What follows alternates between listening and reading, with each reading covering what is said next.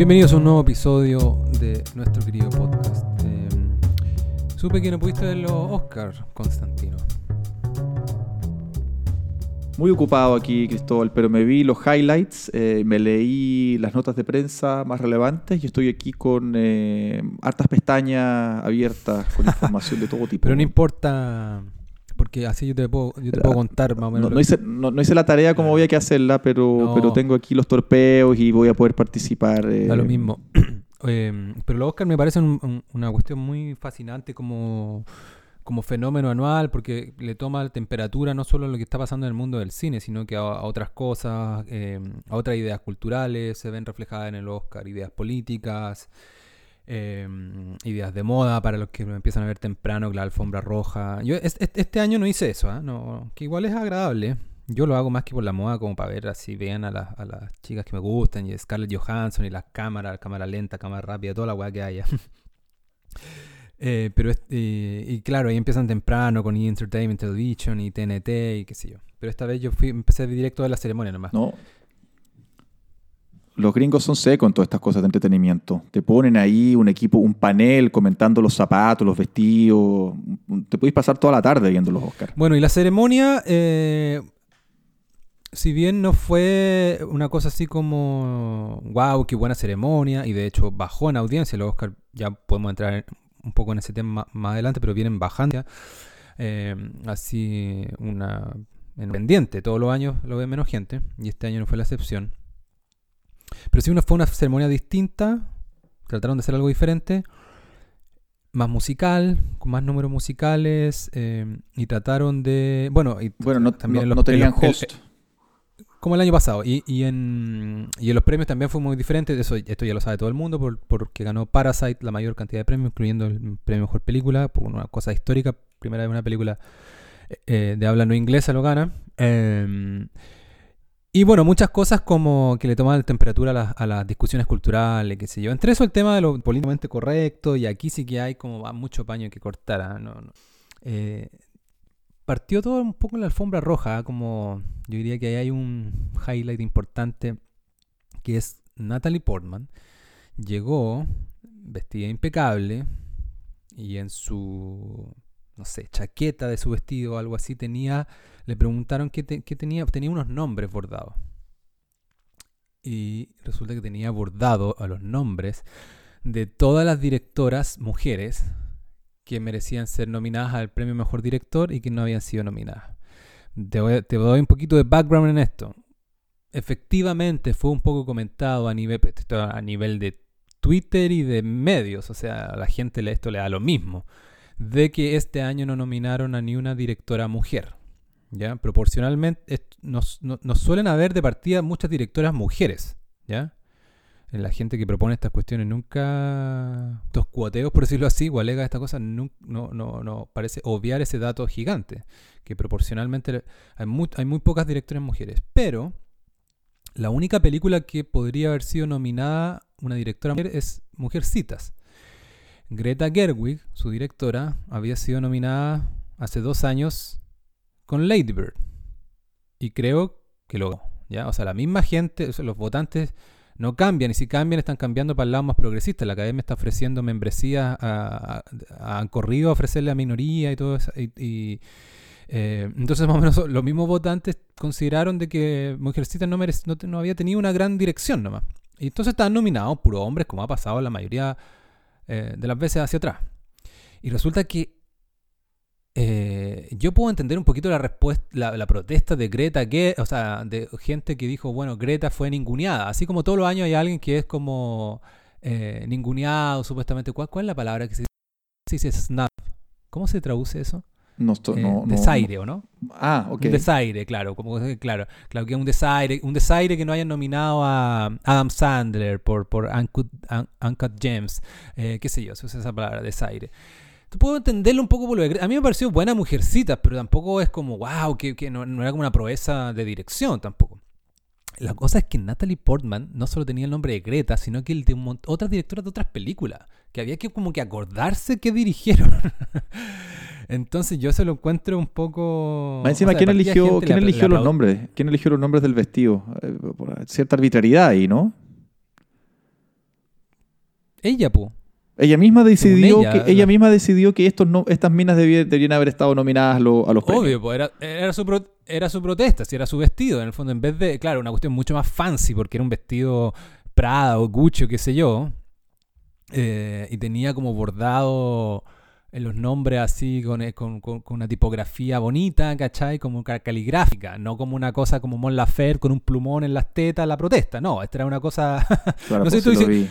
Claro, no estoy diciendo al, que- no estoy diciendo para serte bien sincero, favor, es, tan pare- chico, o sea, eh, eh, es una protesta, pero también con, con cierta conveniencia, como que no le vaya a afectar el vestido. Es una weá muy, muy, muy pequeña, eh, casi Claro, que, al- claro. al- al- a- o sea, con, eh, con porte de etiqueta, una cosa muy, muy, muy pequeña eh, Claro.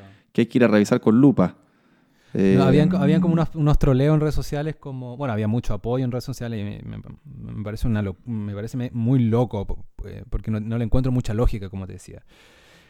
Pero había unos troleos que era como, eh, ah, como, como esta protesta feminista, como trae de vuelta el arte del el viejo arte del bordado, eh, porque estaban efectivamente bordados. Claro, los no, buena, buena, buena, buena, buena cosa. y la costura y qué sé yo, Sí. claro, como, Ah, Estoy aquí viendo en el, en el Guardian que esta, que esta actriz, eh, Rose McGowan, dijo como que la ninguneó, dijo como que, que charcha tu protesta, eh, conveniente, no trabajaste en ninguna de esas películas, no hay apoyado ninguna de esas directoras y te ponías así como ganándose unos puntos. Estoy de, nomás, estoy de acuerdo. Portman. Rosman Gowan, podemos dedicarle un podcast entero, es como es, es- es- es bastante lunática. Pero efectivamente, Natalie Portman creo que ha trabajado en, en su- no sé, sus 30 películas que haya filmado, dos con directoras mujeres. Eh, no, si nadie resiste estas cosas, porque mm, no tienen asidero. Por lo mismo te decía, esa proporción, o sea, eh, tú le puedes tirar de vuelta eso a Natalie Portman, pero siendo honesto, nada, ha trabajado con pocas mujeres porque hay pocas mujeres dirigiendo proyectos. eh, em, ahora, si tú querías hacer una protesta de que hay que incentivar y que bueno que haya más mujeres, todo eso, yo, eh, con el, sistema de los incentivos y todo eso estoy muy de acuerdo y todo eso lo entiendo, pero esto de asumir de que el sistema está amañado para perjudicarte, que hay una discriminación en general, me parece, no estoy de acuerdo y me parece tirado de las mechas y en estos y se ve en estos casos como específicos. Eh, bueno, después de eso de Natalie Portman, la ceremonia al tiro partió. Bueno, los Oscar, curiosamente, la ceremonia, el guion, acusó recibo de esto de, de que fue criticado, de que no había mujeres nominadas y algunas otras cosas de diversidad. Eh, entonces la ceremonia estaba lleno de, de- de- intervenciones que son, como no, no tiene un anfitrión, sino que animaba a distintas gente, distintos actores o músicos o personalidades presentaban, pre- presentaban los premios, pero sigue, todo eso sigue un guion, alguien igual hace ese guion. Entonces, en vez de la academia ser valiente como por primera vez en años y decir como, bueno, están nominados los que están nominados. Ah, bueno, lo otro es que no, había nominado solamente entre los 20 actores, porque son 5 actores de- o sea, eh, cinco actores hombres de mejor actor principal, cinco actores mujeres de actor principal y cinco de, de cada género en, en secundario o de reparto. Entonces, de los 20 nominados había un afroamericano. O afroamericana, ya se me olvidó, claro. Claro. Eh, y también eso lo hicieron para protestar y qué sé yo. Y, la lógica tampoco resiste demasiado, eh, resiste demasiado análisis, digamos, como asumir de que eso es discriminación, cuando otros años han estado, un año estuvieron nominados como 10, eh, y así va cambiando la cuestión. Y aparte te insisto, los votantes, si es que han cambiado hacia un lado, ha sido hacia el lado más, entre comillas, progresista. La academia efectivamente le ha dado mucho más membresía a afroamericanos en los últimos años, qué sé yo. Entonces también alegar a eso es alegar como, bueno, pu- pusimos gente de la, de la identidad que ustedes nos pedían o más diversos y bueno, están votando por la gente que a ellos les parece que actuó mejor nomás. No están votando buscando el color de piel, ¿cachai? Entonces también Sí, es po. como no respetar, ¿cachai? Como la opinión de estos nuevos votantes. Eh, bueno, entonces el primer parte el, el Oscar con número musical, bueno en términos musicales, de una, de una músico millennial, lo que tiene harto rastro en los millennials, que también es actriz, que es Janelle Monae, no sé cómo se pronunciará, pero act- actúa en, Moonlight y tiene como algunos discos de música eh, pop y, y en un momento de, de- su canción de, apertura parte eh, empieza como a rapear o hablar con la audiencia y dice como eh, y hoy día tenemos muchos premios y muchas películas y celebramos el cine y sobre todo el cine dirigido por mujeres y como que todos aplaudiendo, ¿cachai? Ya parece una cosa media norcoreana, ¿cachai? Como los pocos documentales que he visto ya de Norcorea es como, es como una weá de tratar de modificar la realidad, ¿cachai? Como... Y, en un momento dice, y, yo estoy orgullosa de estar aquí como un artista, eh, dice Black and queer artist. Ya, entonces al toque tu intersectionality, ¿cachai? En los primeros dos. Sí, tirándole ahí todo el. Claro. Eh, toda la parrilla. Sí, ¿Tú la conocías a ella o no? ¿Te, acuerdas por Moonlight? Eh, eh, ahora, es que ahora que la, que la mencionaste, la, la, googleé y sí, pues me acuerdo de ella en Moonlight. Preciosa, eh. Aquí no, en las fotos no, no, no, le hace tanta justicia, pero en Moonlight, muy, muy bonita. Claro. Entonces la ceremonia estuvo... No, pero lo que me comenta... Adelante. No, me, es que y, cómo estas cosas se han ido normalizando. Em, como creo que le decimos la captura. ¿Cómo, cómo estos movimientos han ido capturando em, em, estos espacios, estas tribunas, y, levantan estas agendas? De repente hasta por eso ha ido bajando la ¿cómo se dice? El rating.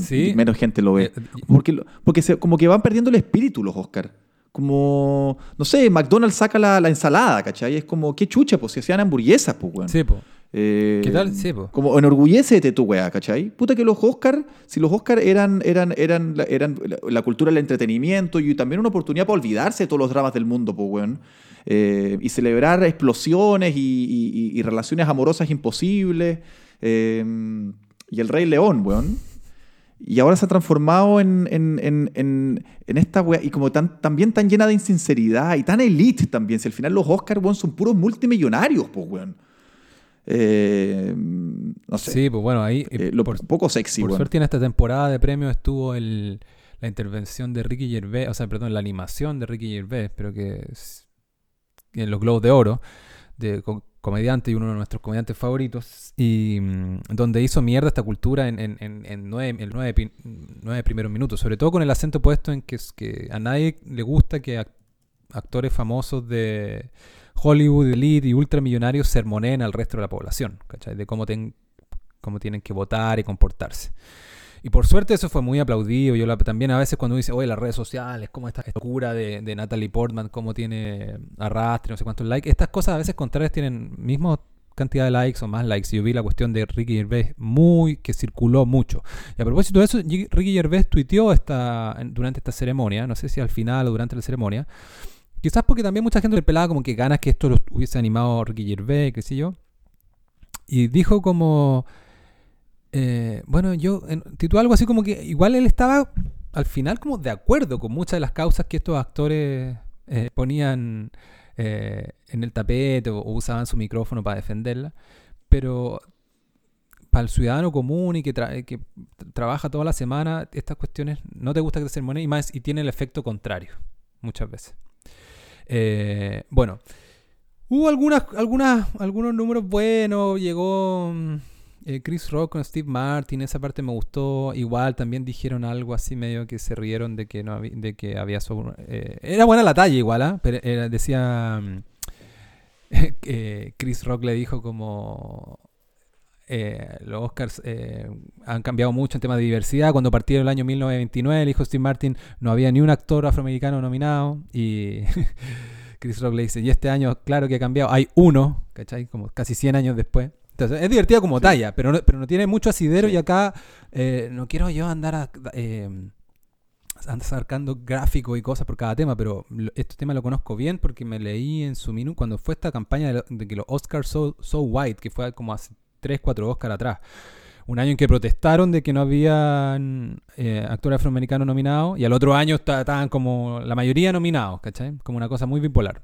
Y ahí salió un artículo bueno del Economist que decía que, el, no sé, pues, agarraba los últimos 30 años o algo así, o quizá un corte más grande, y mostraba que la cantidad de actores afroamericanos nominados era equivalente a la población de, afroamericanos en Estados Unidos, que es el 12.6%, 13%, la gente se le olvida que, no es tan grande. Entonces, de nuevo, esta cosa, si, si, si, si una protesta tiene asidero, yo la baño. Y, no conozco a ninguna persona que, que sea como. Que, que no considere estas cosas cuando, cuando algo tiene asidero y parezca muy sospechoso de que, de que están siendo injustos con alguien por su identidad. Pero estas cosas no tienen mucho asidero. Bueno, en la talla no era mala así. Em, y de ahí. ¿Qué otra cosa me acuerdo? Me acuerdo de lo de Joaquín Phoenix, que ganó por el Joker. Em, Espérate, en otra talla también con- en- con eh, de Steve premio. Martin con, con Chris Rock decían "A- algo falta hoy día y Chris Rock le responde sí, vaginas. Eh, Ah, sí, es que es, de nuevo, yo digo, es- ese guion es de la... De la el, eh, en eso encuentro muy cobarde los, como se echaban la culpa. Siempre reacciona, como te decía, un año nominaron a ningún actor negro, el otro año nominaron a todos. Eh, en esta cuestión eh, los criticaron y su reacción es como, en vez de decir fat, ¿cachai? Como no pescar esa cuestión, eso me, me irrita, weón. De nuevo, yo, eh, mi, mi tesis es que quizás en parte eh, la- una de las razones por la que puede que esté perdiendo audiencia los Oscars, quizás Netflix tiene que ver también con esto, con que la gente ahora está mirando más películas que quizás no están nominadas o la gente ya no está yendo al cine, no sé, lo ignoro. Eh, pero también esto de que los Oscars ya están dejando ser un espacio un poco para olvidarse, weón.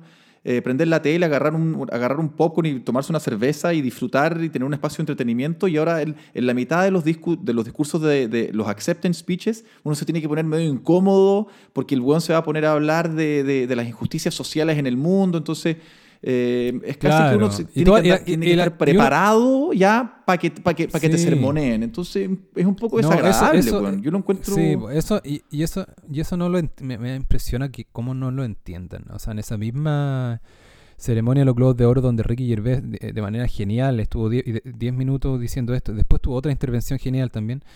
Eh, un rato después, este- este- esta actriz Michelle Williams, un discurso ya eh, y eh, agradeció por un premio y después como quieres eh, cuando voten por candidatos eh, a presidente o político, voten pensando en ustedes, porque eso es lo que los hombres han hecho durante toda la historia. Una weá que... y, y, uno- y- aplausos, ¿cachai? Una weá que no tiene ni un sentido, ¿cachai? A mí es como... No, y además, dis- discúlpame, weón, pero te, yo te voy a desautorizar a los actores, weón. Los actores son, algunos de ellos tienen, eh, pasaron por academias de actuación, lo que significa que ellos están entrenados para ser actores. Algunos de ellos ni siquiera son, ni siquiera son actores. Eh, no, no- sé, quizás hay buenos que son modelos o músicos. Lady Gaga estaba nominada, no sé si Lady Gaga tiene, en- eh, está trained como, como actriz. Entonces, en realidad, hablan con una autoridad y se dirigen porque tienen la tribuna de la televisión y porque son celebridades, pero en realidad hay gente que no tiene, no sé cuánto saben en realidad estas personas de injusticias sociales, weón, Claro. o desarrollo de políticas públicas o de cómo cambiar el mundo. Entonces, son unos weones que están ahí hablando como si fueran presidentes de la República, diciendo tres weas, un aplauso para la tribuna.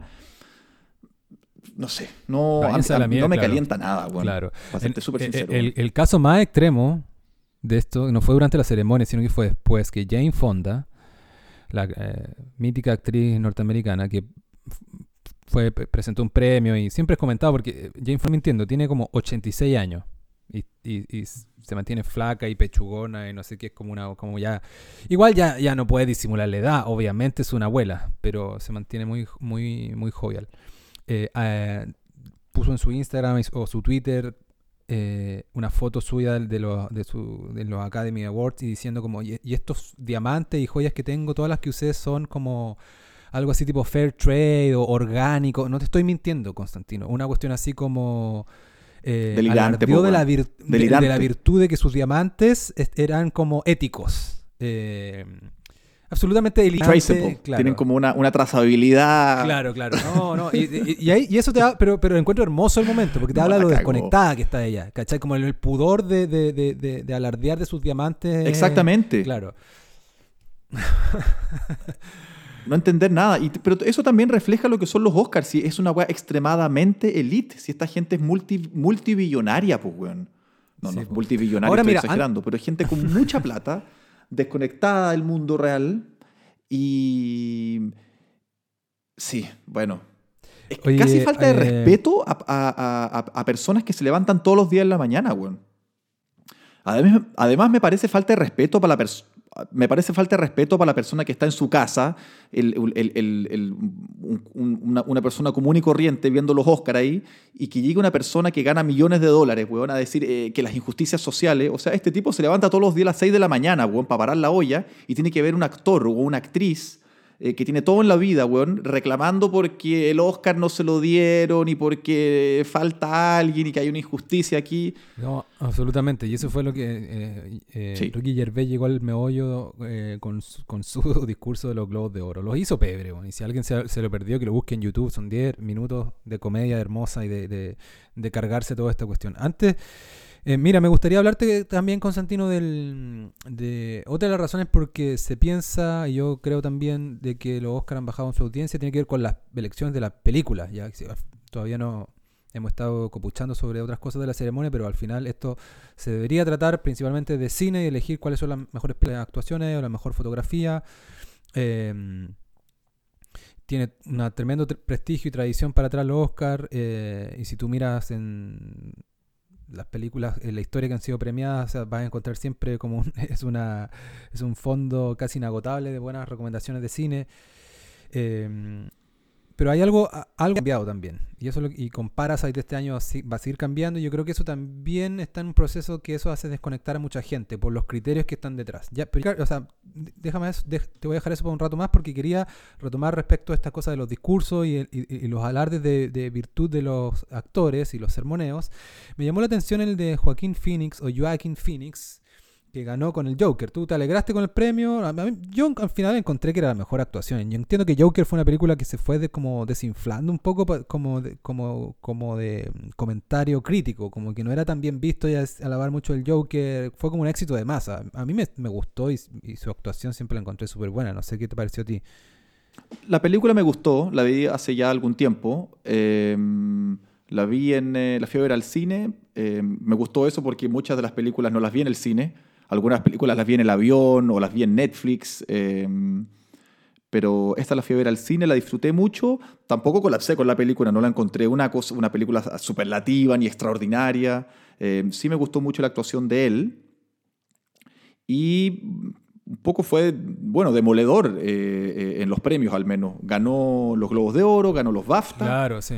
Eh, hubo como un, hubo como un, poco yo me, esperaba que iba a ganar él los Oscars. Estaba em, casi seguro. Y también sabía que se iba a venir con un, con un pequeño, con un pequeño discurso. la gente se empieza a hastear y son como, va como un péndulo, tipo lo que pasó como en La La Land. Ese es como un buen ejemplo. Partió La La Land, un festival europeo de principio de año, Venecia, algo así, y hay un hype gigante y todo el mundo te dicen, y los diarios, los premios, premios claro, y de repente, se arma como un, backlash o te o el péndulo empieza a ir para otro lado y de repente llegan los premios y ya, y ya y te quedaste sin nada. Un poco así. Igual el caso de La no fue tan así, pero se perdió el premio principal con Muila que en un momento lo tenía en el bolsillo. Entonces yo, sentí que con, em, con Phoenix, eh, no sé si podía pasar eso, si alguien le iba a quitar este premio, pero sí como en, términos de opinión, en redes sociales, buen amigo, grupo de WhatsApp, hay gente que está, estaba como un poquito de moda decir que eh, Phoenix tenía como otras actuaciones increíbles hacia atrás y por ahí empezó a subir Driver o Christian Bale. Pero claro, como decís tú, era, eh, yo, era la opinión de que me, eh, parece que a mí me parece una buenísima película Joker, me parece que él es el 90% de la película, su trabajo ahí extraordinario. Más me gusta un poco estas cosas, estas transformaciones. Y si no era ahora, ¿cuánto? O sea, yo estoy de, acuerdo, a mí Phoenix me ha gustado siempre para atrás. Eh, entonces, bueno, me alegré que, que, no hubiera sorpresa en el sentido que ganara su premio. Pese a que también me da Driver de Historia de un Matrimonio. Tengo la mala suerte de ver al mismo año que, que esta, que esta actuación tan descollante de Phoenix. Bueno, y Phoenix lo que dijo fue. Bueno, ahí me, estoy dando que Phoenix igual se parece poco a su personaje del Joker. Guardando proporciones. Es un, es un poco extraño. Es un poco, no es un, no es un Brad Pitt y un DiCaprio ni un eh, ni un actor convencional, sino que es un, es un poco... Mm, parece como, como, como estas personas que son bien por el resto, como una persona calma, pero también un poco raro. Eh, como un poco Asperger o como quieras llamarlo. Em, entonces a mí me da la impresión de cuando escucho los discursos de repente es como... Sí, tiene una cosa que se pone incómodo. Em, eh, claro, sí, no es... Sí, sí, eso siempre llama mucha atención en los actores, ¿ah? como Ah, cuando, cuando pasa un actor, que un actor es como tan avasallador y tan bueno y de repente que chuta, parece que es medio tímido en, la vida real. Bueno, tiene un poquito de eso. Eh, pues bueno, lo que, él, lo que él hizo fue como, claro, aprovechó. Él tenía un sermón igual, aprovechó, se ganó la cuestión y, y tiró todo un tema. Em, y partió medio así como cliché social justice warrior de cómo un género oprime a otro y clase, una clase oprime a otra. Y dije, ah, ¿qué está hablando, cachai? ¿De qué siglo me está hablando? Y después pasó rápidamente a, mm, a su tema, a su causa. Y ahí me, parece ya más, más respetable estas cosas que son más específicas. Pese a que yo pueda comulgar o no con esta causa, en este caso no, no, no, yo no, no me considero un animalista pero su, su, causa es el animalismo. el veganismo. Y, claro, el veganismo. Y mencionó algo bien específico de las vacas y cómo el, la cría se le quita inmediatamente y la leche. La leche en el café latte y en los cereales. Claro, sí, era un poco dramático y como fuera de pauta, ¿cachai? Como de lo que uno espera en estas cosas. Pero al menos era específico, al menos se notó sincero eh, y ya me gustó eso. Y después, hacia el final de su discurso, terminó diciendo algo así como en contra de la cultura de la cancelación, que también es como un estandarte, un pilar del, de los social, social justice warriors o de los woke o todos estos adjetivos que hay para ellos que es de andar cancelando gente. Y este dice como, yo, yo tuve, em, yo antes no, era así, o, algo dijo como que había tenido una segunda oportunidad en la vida y es bueno darle segunda oportunidad a las personas. Y eso me parece, digo, ya este tipo es más inteligente. este tipo va a ser, ¿cachai? Como persuasivo. Eh, este discurso es más persuasivo, más estratégico, menos moralizante y es como, oye, todos nos podemos equivocar. Y yo, ¿cachai? Es, ese tipo de discurso es más probable que arrastre gente a tu causa y alguien al otro día se meta a Google y, que nunca había pensado la cuestión de que, ah, chuta, parece que las crías, efectivamente, una mamá vaca nunca eh, llora por su cría o qué sé yo. Y quizás no, pero ya me cae mucho mejor esto menos fundamentalista a mí me siguen cayendo mal estos discursos eh, activistas en los Oscars. Te insto a que, a que veas, porque sobre todo, quizás yo no lo resumí tan bien, pero su última parte tenía que ver con eso, con andar cancelando a gente, con segundas oportunidades y eso. No, pero lo vi, Cristóbal. Si, si, si vi, la, vi, su, vi el discurso, vi la intervención, vi, vi el de los Oscars, vi el agradecimiento en los Globos de Oro y vi el agradecimiento en los BAFTA, los vi los tres. Em, y lo que me pasa es que, de nuevo, me parece que no es ni el tiempo ni el lugar para hacerlo. Sí, bueno, si por eso te digo, es como raro, es como ya, ganaste un premio y, que, que, arme un blog. claro. Que arme un blog, weón. Si el weón le dieron un premio, le están dando un premio porque participó en una película donde se disfrazaba de payaso, ¿cachai?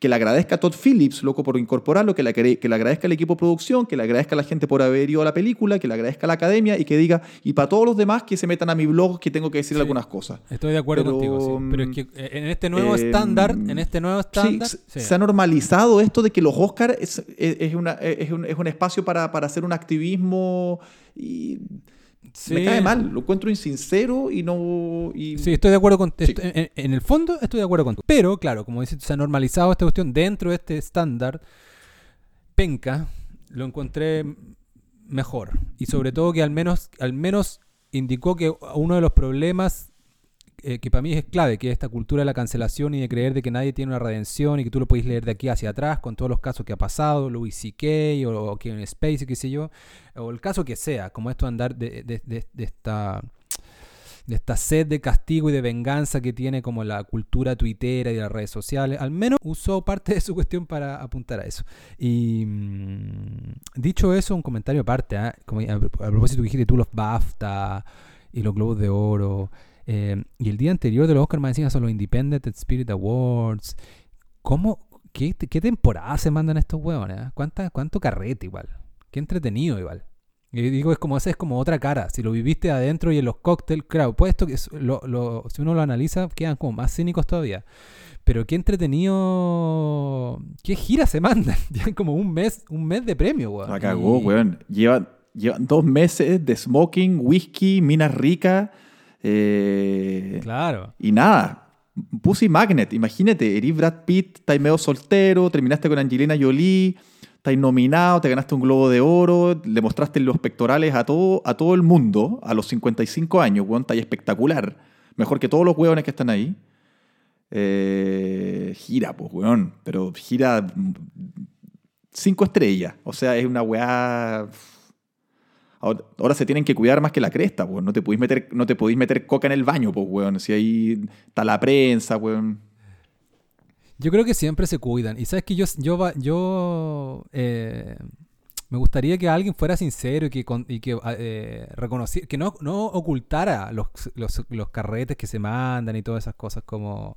Eh, bueno, ahí tenéis a Robert Downey Jr., Martin Sheen, eh, tenía Mel Gibson, todos, todos, con, todos con, con Skeletons in the Closet. sí, pues bueno, al final la opinión pública los va castigando estos hueones. No, pero yo valoro la sinceridad, entonces me gustaría alguna, en, vez de, de, quizás un discurso tan moralizante o de sermonear de alguien que dijera, oye, lo he paseado la raja en esta temporada, la cantidad de champaña que he tomado, ¿cachai? Eso me parece más sincero, aunque sea medio torpe que la weá de Jane Fonda de que su, diamante ético. Bueno, pero buenas, sí, buenas giras se, se, pegan. Eh, ya que mencionaste a Brad Pitt, nomás yo partió la noche con ese premio. Y quizás fue el momento más alegre a mí porque uno también quizás medio inocente, eh, cree que los premios, el premio a un actor también premio al papel. Entonces su papel de Cliff Booth, que haya ganado ese personaje de Once Upon a Time in Hollywood, que es una suerte de, Algo tiene que ver con lo que estaba diciendo antes, que, un, que un, personaje que defiende como mala antigua, que defiende como viejos valores masculinos, se robaba un poco la película, parece que DiCaprio lo, hace excelente también, que bueno su personaje, pero el personaje de DiCaprio le tocó un personaje más patético, el protagonista y todo, pero era más patético, la decadencia, y tiene momentos, DiCaprio tiene momentos notables igual, esa weá cuando está en el, en el trailer esperando su escena y se, y se y se, se, insulta a sí mismo diciendo que, huevonado, te tomaste 15 whisky sour anoche, weón, alcohólico. no, esa parte es que la vi de nuevo Claro, sin ningunea y, y, y, y, se, frustradísimo porque no le sale la escena. No, muy buena. Leonardo DiCaprio es un crack. Qué manera de consolidarse como actor, weón se pasó. Sí, y estaba, estaba nominado también, y estaba, estaba también muy cool como, como por primera vez con su pareja, con Camila Morrone, que tiene 22 eh, años. Y es que de esa etapa ya estoy haciendo una, una, digresión muy, muy, muy larga, pero algún día vamos a hablar de su pareja. Pero primera vez que tenía esta Argentina, en, que la, o sea, que la... Que de las parejas de Leonardo DiCaprio. acompañar un premio. Claro, ese daba para otro capítulo del podcast. Y la, y la, y la relación, y la relación inversamente, inversamente proporcional de edades. Bueno, pero DiCaprio para más adelante. Brad Pitt, que partió ganando siempre el primer premio de los Oscar es para el mejor actor de reparto. Bueno, me dio mucho placer verlo ganar porque me, me gustó mucho su personaje, el personaje de Cliff Booth que hace en, la película de Once Upon a Time in Hollywood de Tarantino. Yo creo que es como el alma de la película y es un personaje que le quedó muy bien.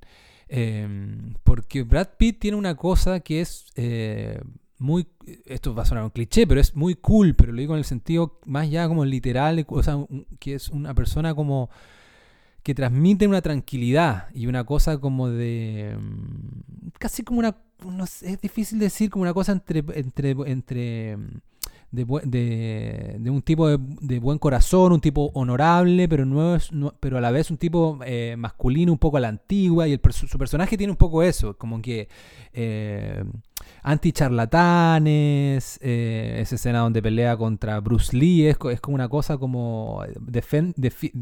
termina peleando con él porque encuentra que Bruce Lee es muy, mucha palabrería. Un tipo que si tiene que meterse en una pelea se mete, pero que un tipo que tiene códigos, como que defiende una masculinidad la antigua y eh, aparte de que es un muy buen personaje que acepta su realidad. Eh, para los que han visto la película se acuerdan perfecto que él no es, no es la estrella dentro de Once Upon a Time Hollywood, sino que es el doble el doble de acción del personaje de DiCaprio, que también su personaje es súper bueno, pero acepta su realidad, no vive alegando, eh, eh, vive más o menos de manera modesta, pese a trabajar en Hollywood como doble. Eh, entonces quedé muy contento porque ah, es un Oscar para Brad Pitt, que me cae muy bien y lo, encuentro un buen actor y ya una suerte como que ha marcado el cine en los últimos 30 años también y como el, muy, muy, muy una cosa, o sea, es mayor que nosotros, pero una cosa generacional también se siente como unas cosas así con Brad Pitt eh, pero también sentí que era como que bueno que con este personaje, porque también lo siento un poquito como un premio al personaje. Claro. Eh, y un poco yendo también un, premio al personaje, pero y, como que va a contratono de, eh, de esta alaraca que tiene los Oscars. como al final están celebrando un personaje masculino a la antigua, bueno, y comparto contigo que eh, da, como una cierta, infunde una cierta como tranquilidad. Me recuerda un poco el personaje de Don Draper también, eh, Brad Pitt, en esa cosa como cool, resuelta, decidida, eh, como todo va a estar bien. eh, Claro. Y claro, como Sin dices carencia, tú. Sí, claro. ciertamente, eh, sin carencia. Y como ya... Es que no es mm, un. eh, o sea, Brad Pitt es un. O sea, ahí se muestra en la película que era un huevón que sabía pelear. O sea, físicamente es un huevón. eh, tiene habilidad física, por algo es un doble de acción. Pero no es un huevón que anda buscando combo. Pero si alguien le rompe la, la- la- la- la- la- le pincha la rueda del auto de manera arbitraria, ¿cachai? Eh, el huevón te va a pegar. Entonces, son esos pequeños códigos, o también con, Margaret Qualley, con la con la hija de que ya hablamos una vez de esto. Una de, las una de las sorpresas de Once Upon a Time in Hollywood es la hija de Andy McDowell, que es una pendeja que le dice como una hippie que le dice te chupo el pico mientras manejando y él tiene su código, le dice cuántos años tenís, ¿cachai? Entonces, eh, a esas cosas me refiero. Me quedo, me, me quedo pensando a propósito de Brad Pitt también, y quizás me pasa una cosa media, media gay también con Brad Pitt, eh, de que lo encuentro muy, muy bacán en general. Y, y es, y a veces, obviamente, en, en esa ecuación está el tema de que es muy guapo y es como, va a pasar a la historia como probablemente uno de los actores más guapos de Hollywood. ¿Cachai? Ahí, con, arriba, ¿cachai? Como con los clásicos o como con Warren Beatty. Claro, con Paul Quizás Newman, con más Claro. guapo que Robert Redford, un Clint Eastwood de ahora. Claro, o y quizás en la historia se va a ver como, como, una, como una cosa muy excepcional, porque efectivamente un tipo favorecido por la genética, porque no solamente un cari lindo, sino que también tiene buen físico, eh, buena altura sin ser un gigantón. No se ha quedado pelado, no ha engordado, no, no se ha ido Claro. arruinando como, como, como, no sé, como Claro. Jack Nicholson, po, weón. Sí, pues tiene cincuenta y tantos, ¿cachai? Claro, a esa edad Mickey Rourke era, era una bolsa de papa. Sí, pues, un- Claro, una pasa, weón. Claro, que, y que era también un weón muy, muy atractivo, considerado muy atractivo cuando era joven. Y entonces, claro, se mantiene muy bien y todavía está en ese, o sea, tiene, tiene 55 ya me parecen, o quizás 52, no sé, me pierdo, pero todavía está en esa edad en que sigue siendo atractivo para todos. O sea, yo veo las como a, la, a las millennials y obviamente lo ubican perfecto y no sé, pues en, YouTube hay videos, hay una serie de videos como de una youtuber que se dedicó a, a recopilar a las mujeres en entrevistas con Brad Pitt y cómo se ponen incómodas, o cómo- más que incómodas, cómo no pueden disimular que están como suspirando al lado suyo. Y eso incluye desde Margot Robbie en entrevista. y es muy maletera la edición porque le hacen suma a Margot Robbie mientras está hablando Brad Pitt al lado y, y- son claramente rasgos de alguien que, que está como, o sea, no, no coqueta, sino que no puede disimular que, que le gusta a la persona que está al lado. Y aparece así también a veces eh, cabras mucho más chicas, como Selena Gómez, y diciendo que su crush es Brad Pitt y la primera vez que conocí a Brad Pitt. O sea, es como un sex symbol transversal un poco. Ya después de los 60 es más difícil igual. Yo entiendo que a las minas les sigue gustando la gente mayor, pero ya no es como... Pero es difícil que, te, que una, una cabra de 17 se ande fijando en el huevón de 65, pues, ¿cachai? Entonces está como todavía en su... No entra, no, no entra esa década más ya como para jubilar, sino que todavía está en su en su pick, por decirlo así. Eh, y me pasa también, bueno, entonces me parece como muy excepcional, porque realmente lo- la- está lleno de hueones muy guapos que es que eso los caga igual, y que, que son unos idiotas. Bueno, y es como... Mira, yo te voy a reconocer que Brad Pitt, yo nunca lo consideré, nunca lo he considerado un actor tan bueno. En ese sentido, Leonardo DiCaprio encuentro que le da 30 patadas en la raja. Eh, yo así, yo creo que Brad Pitt nunca sería capaz de ponerte una actuación como la que, la que se puso DiCaprio en Once Upon a Time in, the in- in Hollywood. Eh, es menos versátil. eh, tiene unas películas ahora en Netflix. Brad Pitt, por ejemplo, una- unas antiguas, o sea, antiguas, unas nuevas. eh, se me olvidó cómo se llama. Una él es un general de guerra que lo ponen, lo llevan a Afganistán y lo, y lo, y lo ponen como general de todas las de todas las divisiones del ejército en Afganistán y hace un personaje como muy teatral, donde tiene una mueca en la cara eh, y, sencillamente no me convence. Eh, u otras películas donde, donde se requiere cierto grado de, no sé, eh, ser más emocional. No, no, es un actor que nunca me ha convencido. Pero en estos papeles, eh, con la excepción de estos papeles, estos papeles que, el papel que hace en Snatch de gitano, el papel que hace en Fight Club, el papel Sí, que hace en, en, en Once, Upon a, Once Upon a Time in Hollywood. Claro, papeles donde él hace al final de macho alfa, bacán, cool, eh, que todo le sale bien. eh, claro, medio, medio, medio como un James Bond. ahí es donde yo creo que él es No. donde más brilla.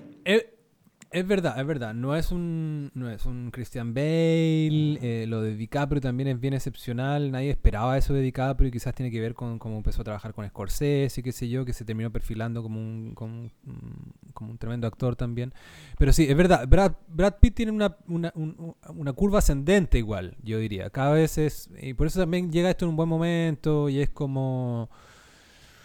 Eh, ha mejorado, igual, ha mejorado, sí, es verdad. Yo hace 20 años atrás compartía plenamente tu opinión, pero ahora, claro, me- como este, este papel o, ro- o- o roles de comedia que le quedan bien y terminan siendo memorables también. El que hacen con, con- de nuevo con Tarantino, el, el, el- Bastardo sin gloria. en, en Bastardo sin Gloria, toda esa escena donde se hace pasar por italiano, todo eso le queda muy bien. Y también está con una mueca, pero ahí la, la película lo requiere. Es una película como paródica y de humor negro y qué sé yo. Eh, pero sí, que eh, ahora que lo dices, claro, tam- esto va a sonar un poco contradictorio con, lo que digo, pero es que también es difícil que alguien así de guapo sea tan, o sea, y considerado así de atractivo y tan alfa, sea también buen actor. Entonces, ya que él sea un poco buen actor, por decirlo así, ya me parece admirable.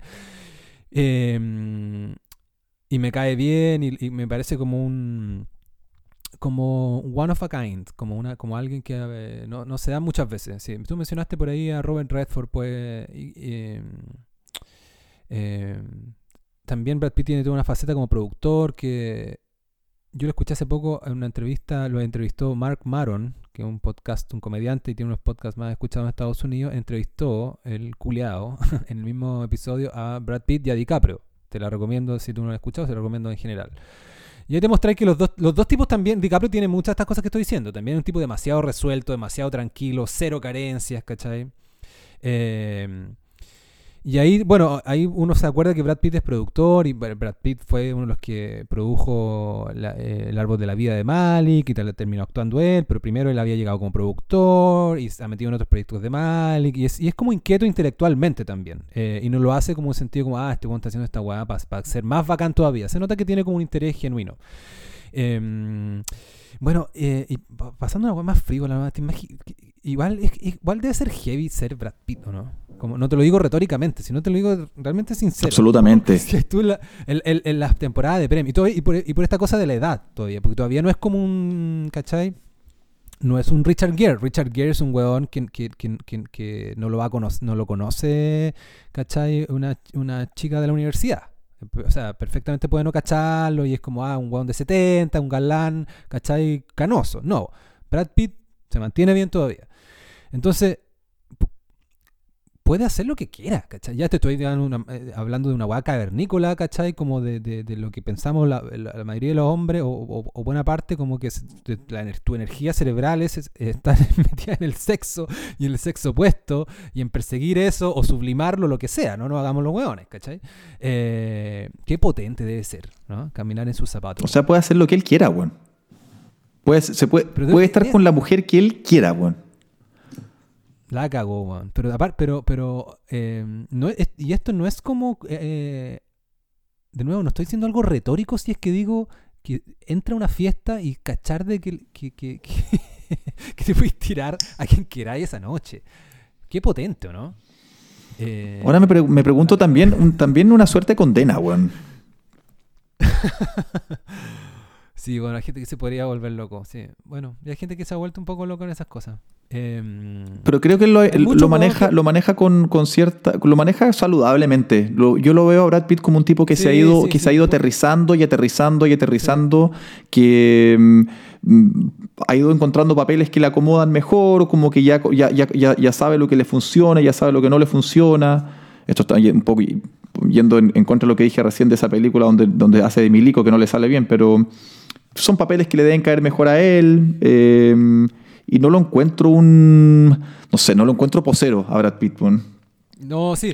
No, y de hecho es un huevo, obviamente, o sea, si yo estuviera eh, en la misma comida con él, una hueá que nunca va a pasar, y de nuevo suena como una fantasía muy gay de mi parte, no me sentiría incómodo.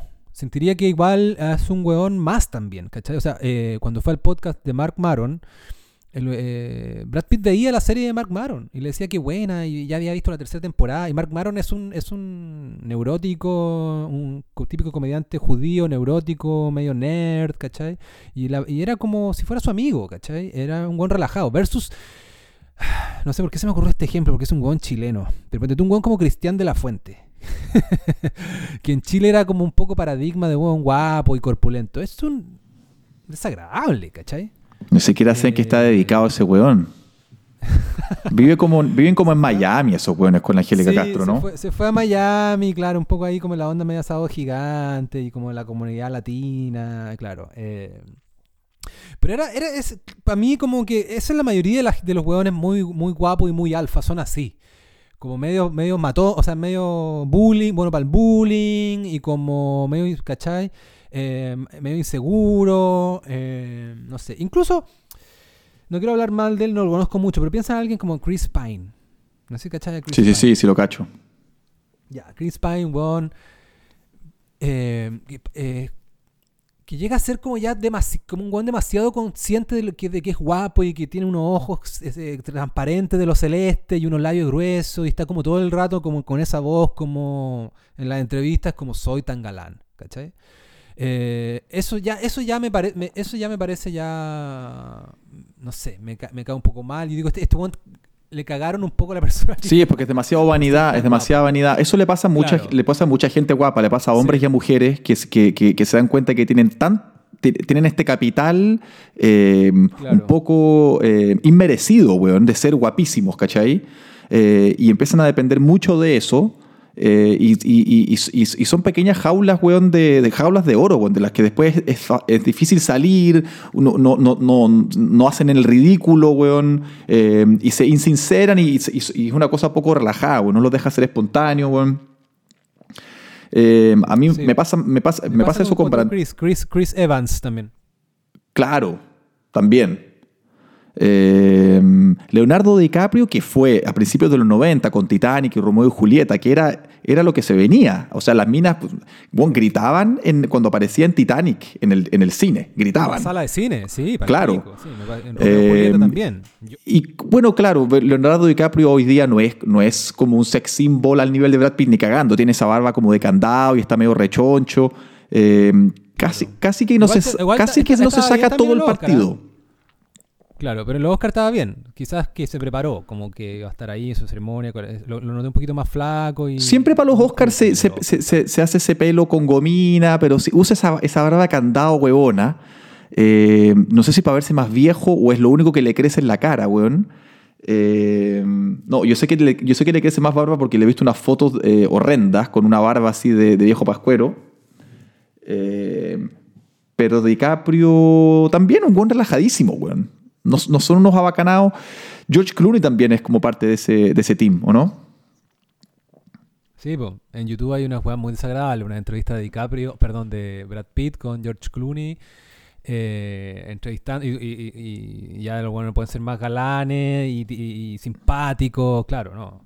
O- odiosos de lo bacán. Claro, una guama insoportable. Clooney- claro, George Clooney igual es como otra categoría, quizás tiene la misma edad, pero George Clooney siempre fue como un, un poquito un galán maduro, porque tenía tiene el pelo blanco hace tiempo y esta cosa media, y bueno para, la- pa- bueno para, bien terneado siempre. Lo tengo como un huevo más, más. Una categoría distinta, no te digo más. No, no, no. A ver, no, no, sé, no, sé- quién es más guapo. Yo creo que Brad Pitt es más guapo. Pero George Clooney, puta, no sé, pues anda por ahí. Pero, pero está en un cajón distinto. No, no sé por qué me recuerda como Fernando Clige, como ese tipo. Por el, ese tipo por el de- pelo blanco, lo estás diciendo.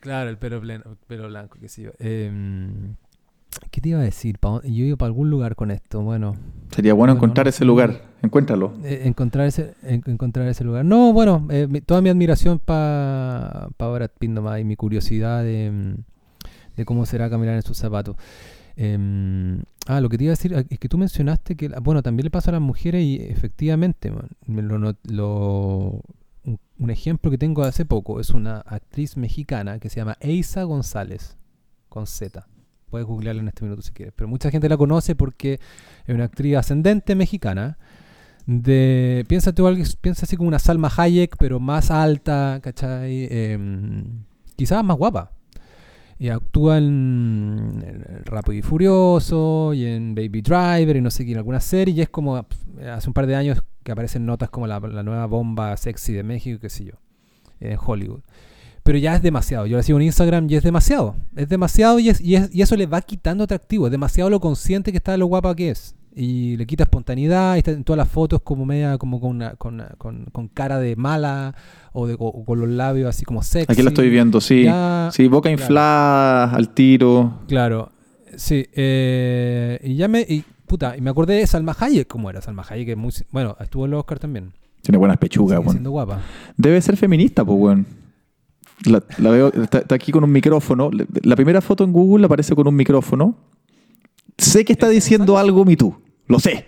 O sea, la, la veo y ya que le cacho la weá. No, no, claro. No, no, no, yo creo, es que no, yo, yo me lo imagino, no me lo imagino tan feminista interseccional porque es demasiado, es demasiado guapa, o sea, es demasiado guapa, sí, también, pero entonces estadísticamente no sucede eso tanto.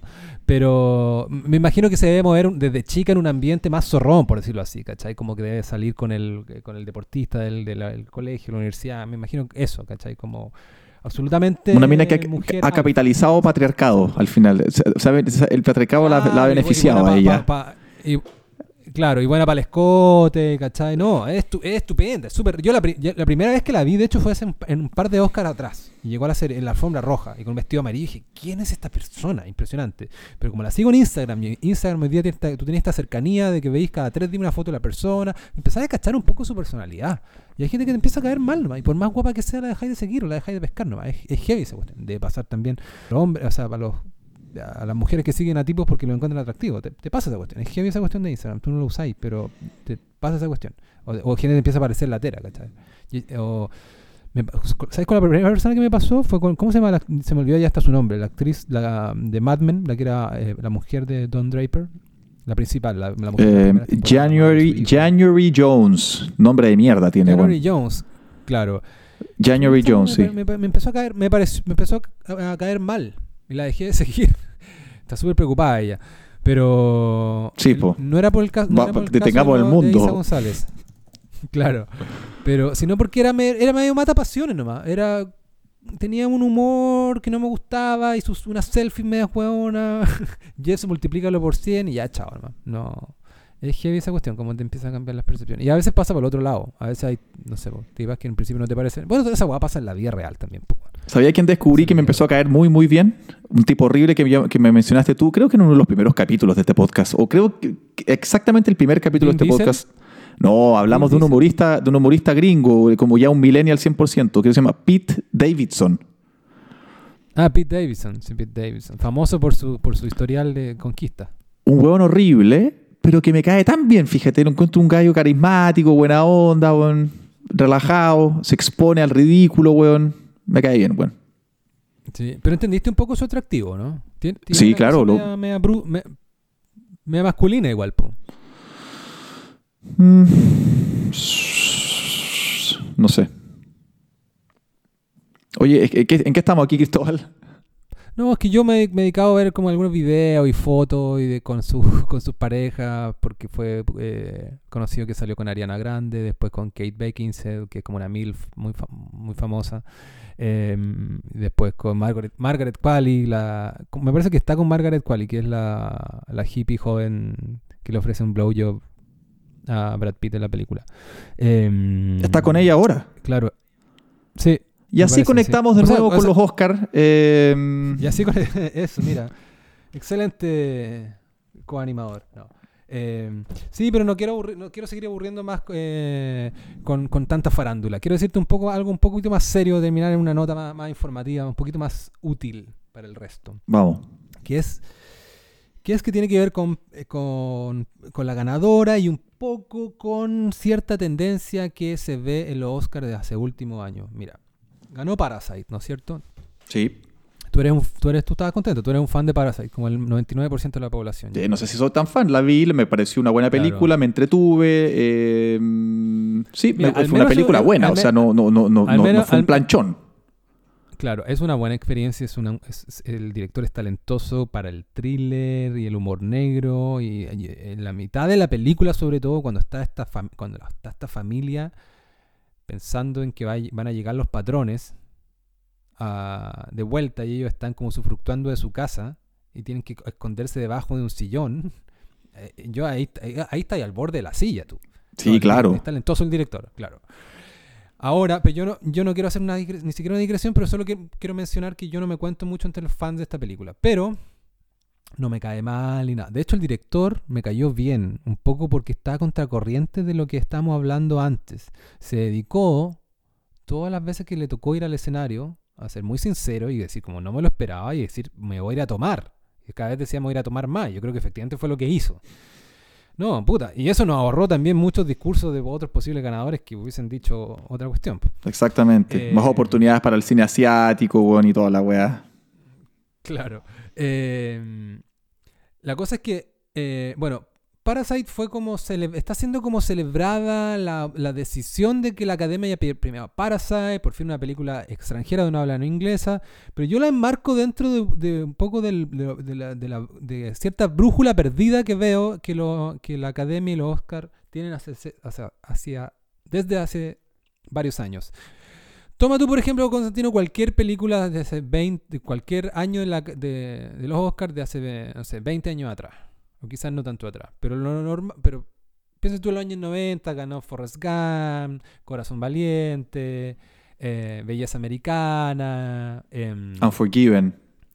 Una mente brillante, Unforgiven, el, gran western de Clint Eastwood. Em, Titanic en su momento por allá.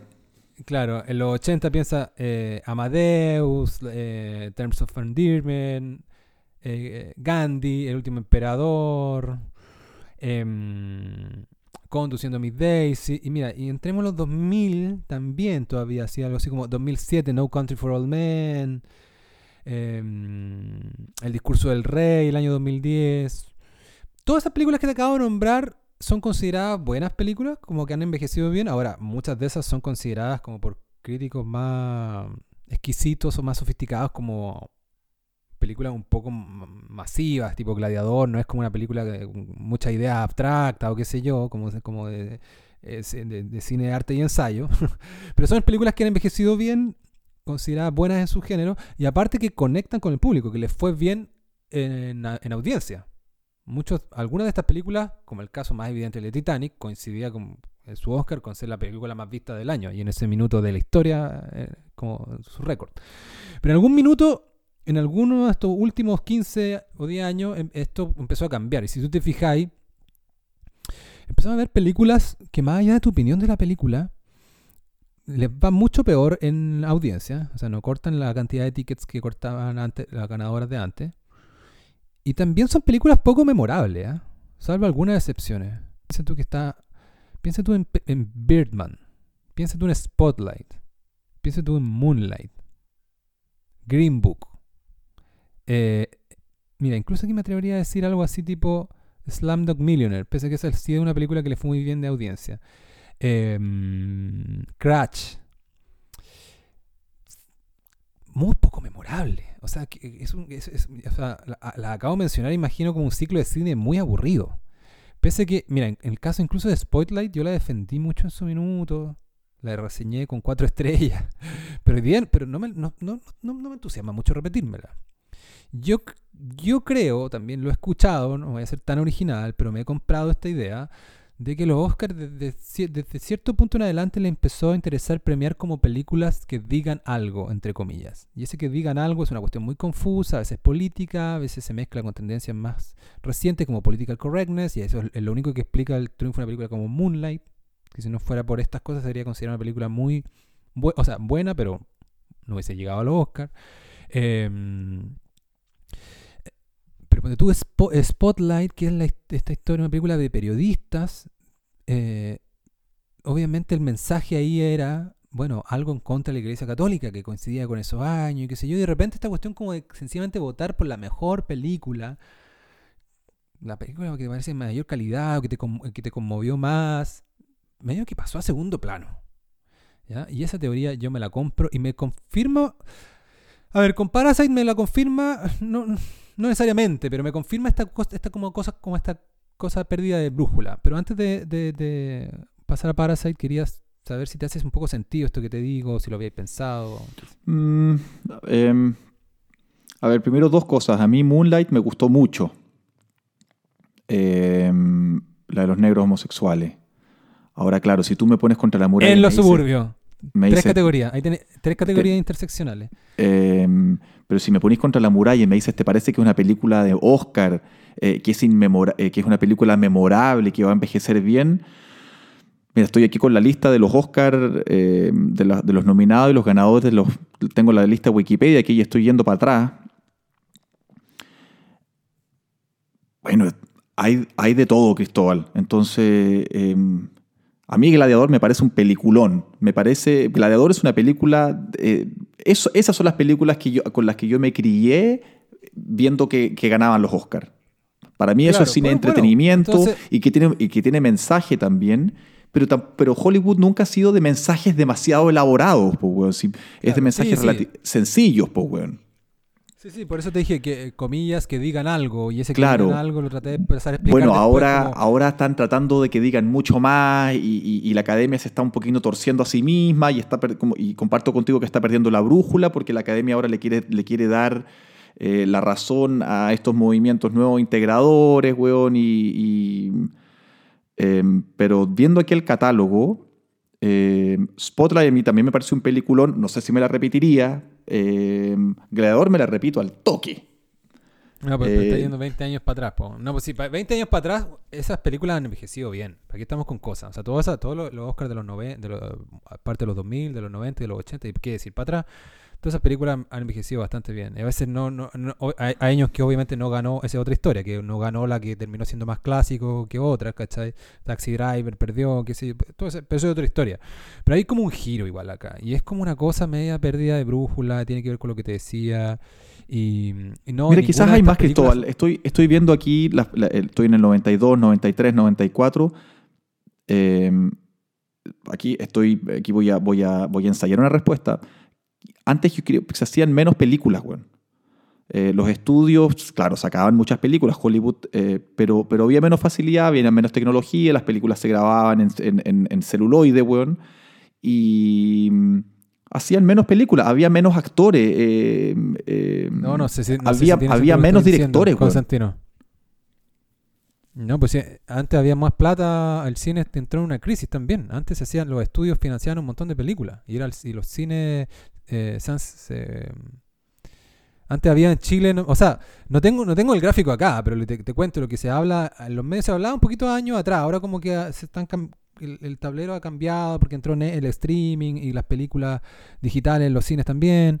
Pero antes, piensa tú nomás que antes, o sea, lo que se ha hablado hace mucho tiempo es que los estudios entraron en crisis, pero antes los estudios filmaban y filmaban y filmaban y sacaban la chequera y filmaban cuestiones eh, y tenían mucho poder.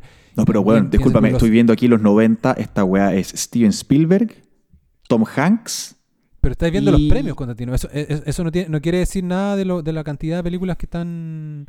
Y, y- y- y te estás confundiendo que habían menos nominadas que ahora, pero eso no es porque habían menos películas, es porque, porque los Oscars siempre han sido cinco, cinco nominados. Y en un momento, hace- los años atrás, se le ocurrió que van a hacer una excepción en la categoría Mejor Película y la abrieron a más nominados, un poco más entretenida la ceremonia, qué sé yo, o, le dan más marketing a, los Oscars en general, ¿cachai? Pero siempre, siempre han sido cinco, tradicionalmente eran cinco nominados, pero no tiene nada que ver con el mercado. Piensa tú nomás hacia atrás en Chile, cuántos cines tus papás te hablaban de que habían. Habían cines que, que te daban solamente películas mexicanas. Habían cines en Chile dedicados a películas mexicanas. Eh, y así, entonces, no es que, el, de que ahora, ahora, ahora yo creo que el, eh, hay mucha producción audiovisual porque ha entrado el streaming. ¿Cachai? Eso. Eso es para desafiarte lo que estás diciendo, pero igual me no sé para dónde iba. Me- te pregunto genuinamente. Em, que, que lo, que, que tu, que tu tesis em, sobre que estas películas son inmemorables em, es discutible. Eh, me parece muy... em, sí, eso. Bueno, es, no sé. es verdad, porque es un, es- un criterio subjetivo, pero lo que no es subjetivo es que no son, son películas que cortan menos tickets. que De acuerdo, ok. Bueno, es que la gente, Claro. está, la gente va menos al cine, pues, Cristóbal. La gente va menos al cine. Bueno, decídete, va menos. no, pero no, pero no, o sea. Por supuesto que corta menos que Titanic porque la gente ya no va al cine y esperan a, esperan No, a que, pero, pero, pero, esperan a pero- que le pero llegue a Netflix. proporcional- pero proporcionalmente, en fondo. Proporcionalmente. O sea, Ok. Moonlight es una película que, que, no, que, que ¿quién vio en Chile? ¿Cachai? La, la gente que le interesa el cine nomás, ¿cachai? Compara eso con, con, con eh, El silencio de los inocentes, como, ¿cachai?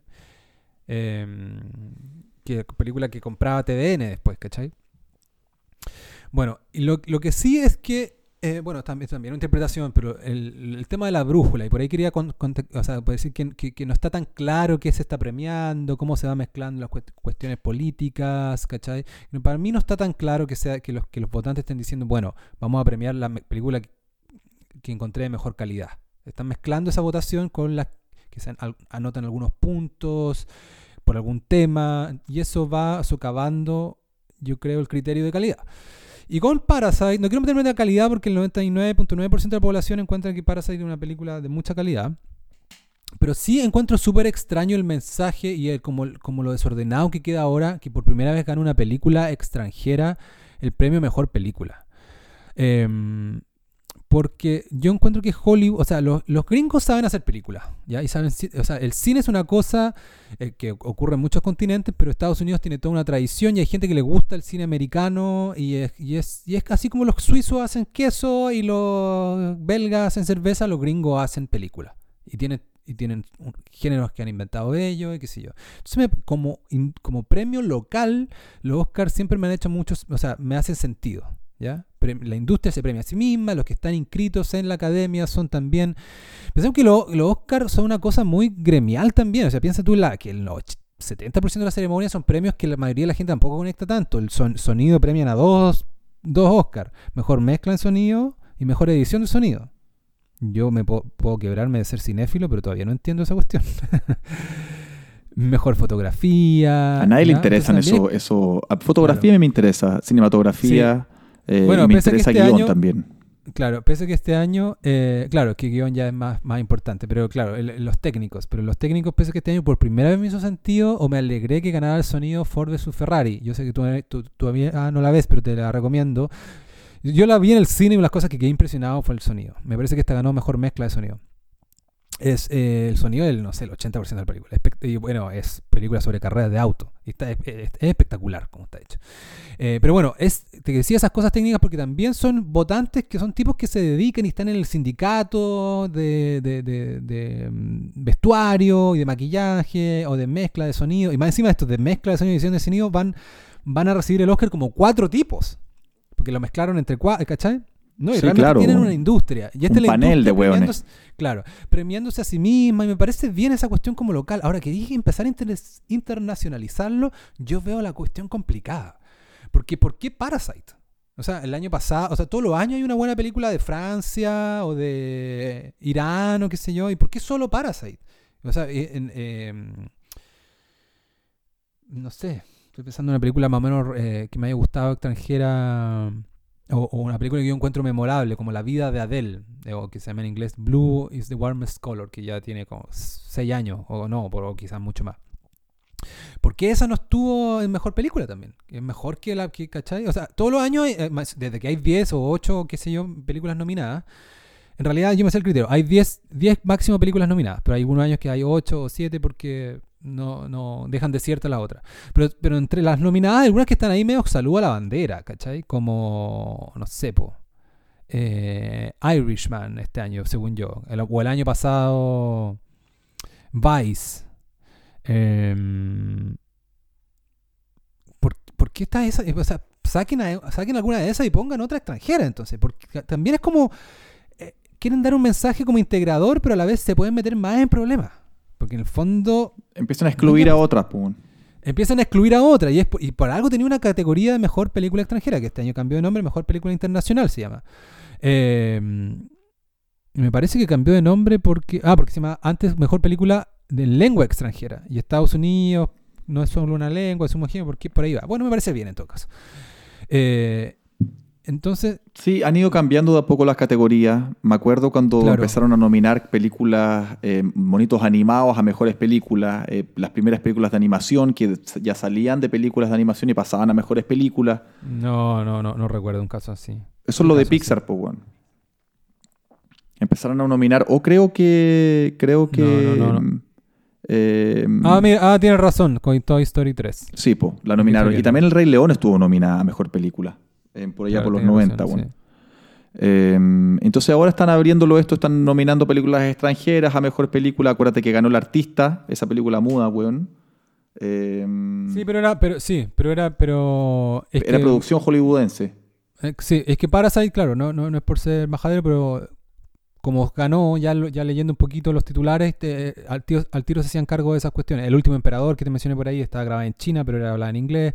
Y el caso del de, el artista era muda y tenía, tenía plata hollywoodense, de Weinstein, sin ir más lejos. Eh, entonces, claro, este es considerado igual medio, más o menos de manera bastante generalizada como un, como un hito como de premiar un filme extranjero 100%. Hablado en extranjero, producido en extranjero, qué sé yo. Entonces, claro, ganó el mejor película. O y a la vez como que te cagáis en mejor película extranjera, ¿cachai? Es como, puta, las otras, puta, podrían haber mencionado otras. Si, si esta ya la pasaste a esta categoría. Yo lo encuentro muy confuso. Y lo encuentro que va un poco en la, no, no tanto en la línea que te decía de, de alguna línea específica las que te trataba de decir antes, pero sí como en querer decir algo, aunque no está muy claro qué. Como querer innovar, querer. eh, no es malo el ejemplo que diste película de animación. Como que es. Em, claro, eh, animación tiene su propia categoría. Y Coco probablemente es mucho mejor. Coco de- ya tiene unos tres años, mucho mejor que, no sé, que la octava película nominada a mejor película, o que varias otras. O quizás Sí. le parece la mejor del No, año. pero, estoy de Pero- acuerdo contigo eh, y, me, pa- sí. y me parece, pero es- y esto me parece que es parte del- de, de- de algo más generalizado que le está pasando a la Academia y a los Oscars, que está un poco se est- están extraviando em, como por este ánimo, claro, de integrar, están inventando nuevas categorías y un poco están haciendo, están como experimentando. Em, supongo que todavía tienen que ajustarlo, esto tienen que calibrarlo mejor, pero si es que van a seguir agregando categorías. eh, sí, bueno, no sé, le estoy perdiendo el respeto en general a la ceremonia en sí y. entonces no, no, tam- tam- tampoco tengo tantas expectativas en que esto vaya mejorando. Bueno. Sí.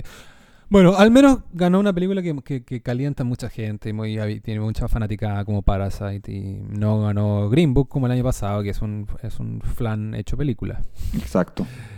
Ma- ma- Eh, me pareció, eso me pareció ofensivo. Yo no admito que estaba completamente ignorante que Green Book había ganado mejor película. La vi en Netflix, me pareció un bodrio inapelable. Cuando yo la película llevaba 20 minutos, yo, yo ya, ya sabía cómo iban a ser las tallas, o sea, todo me pareció predecible.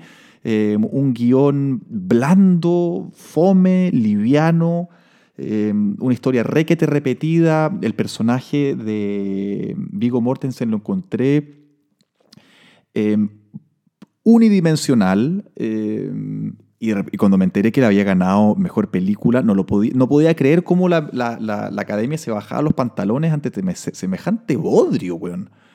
Eh, en fin. No, yo, yo, No. yo, yo discrepo un poco contigo, no encontré tan bodrio, pero sí una, una película menor y, y a mí me gustó el personaje de, de, de, mm, Viggo Mortensen, me gustó igual, pero pero claro, Como es una como mezcla. La caricatura de un bruto, Era como me pareció el, el personaje de, de, de Mortensen. pero también tenía el tema racial, tenía el Sí, tema y- y racial su y evolución, yo. el arco del personaje era ya, pero lo más tercero medio, no sé cómo, o sea, está, en fin. Yo se lo hubiese dado a, a Nace una estrella. Pero bueno, eh, los Oscars van a seguir, pero mientras que, se, que tomen la dirección que quieran, pero la tomen luego y que se ordenen, porque si no van a seguir bajando audiencia. Y súmale a esto que no tienen anfitrión porque, porque ya casi que no puede, con la, porque manda Twitter, ¿cachai? Todos tienen en su pasado algo y no van a bajar a todos los anfitriones. Ah, Así partió la cuestión hace un año, que iba a ir Kevin Hart y le encontraron un tweet de hace 10 años donde, se reía de los homosexuales y le, obligaron a pedir disculpas y se negó, que me parece muy bien. Eh, porque ya que había Trump, pedido disculpas que Trump veces, pero la renuncie a la presidencia de los Estados Unidos, weón, y que suma la presidencia de la academia. Let's make the Oscars, Oscars great again. Esa agua sí que le haría bien ese weón. Unos convenios con McDonald's, bueno. volver, vol- volver al teatro Claro. Kodak, una weá, volvamos a las explosiones, weón, y a las historias románticas, No, weón. no. Sí. No, pero eh, supongo que estáis weyando, pero eh, Trump también es un factor acá también, porque la gente es un factor en el progresismo norteamericano y esto, y esto el fondo es un, es un lo- la academia está correlacionado con eso también, de que también se vuelven más histéricos y menos racionales cuando tenéis a un presidente como Trump y sentís que no lo podéis, que eh, empezáis a, a patear para todos lados para ver cómo lo derrotáis.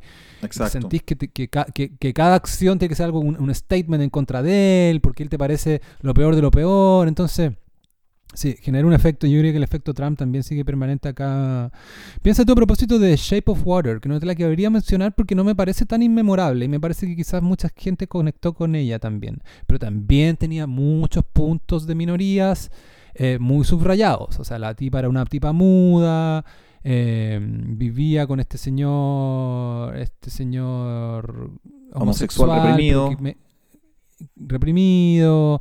Eh, un amor imposible y ¿cachai? Entonces, sí, yo creo que es que hay una cuestión, una cuestión con un poquito una ensalada. Bueno, que vaya para el lugar que quiera nomás, y también nada es para siempre, y estas cosas, eh, los premios se van a veces quizás el Oscar quizás van a tener, van, no van a ser tan, va, a surgir otro premio, qué sé yo. Bueno, estos cambios son lentos, obviamente, tiene su prestigio.